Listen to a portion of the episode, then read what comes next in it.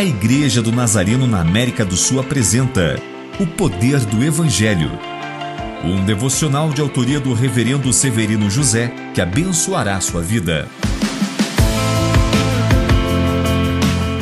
Você já se perguntou o que vem depois de um milagre? Um paralítico foi carregado pelos seus amigos até um telhado de maca para descer e ficar de frente ao Cristo. O que parecia impossível aconteceu. Ele foi curado e seus pecados perdoados. E agora? Jesus o mandou pegar sua maca, ele entrou carregado pelos amigos e saíra andando e carregando sozinho a sua maca. Depois do milagre, Jesus nos liberta da dependência de pessoas e da acomodação, nos ensinando a andar e carregar nossas responsabilidades. Livres do pecado e das limitações, vivendo na dependência divina, mas também assumindo nossa missão com empenho, esforço e fé. O milagre sempre será esporádico, mas o empenho contínuo.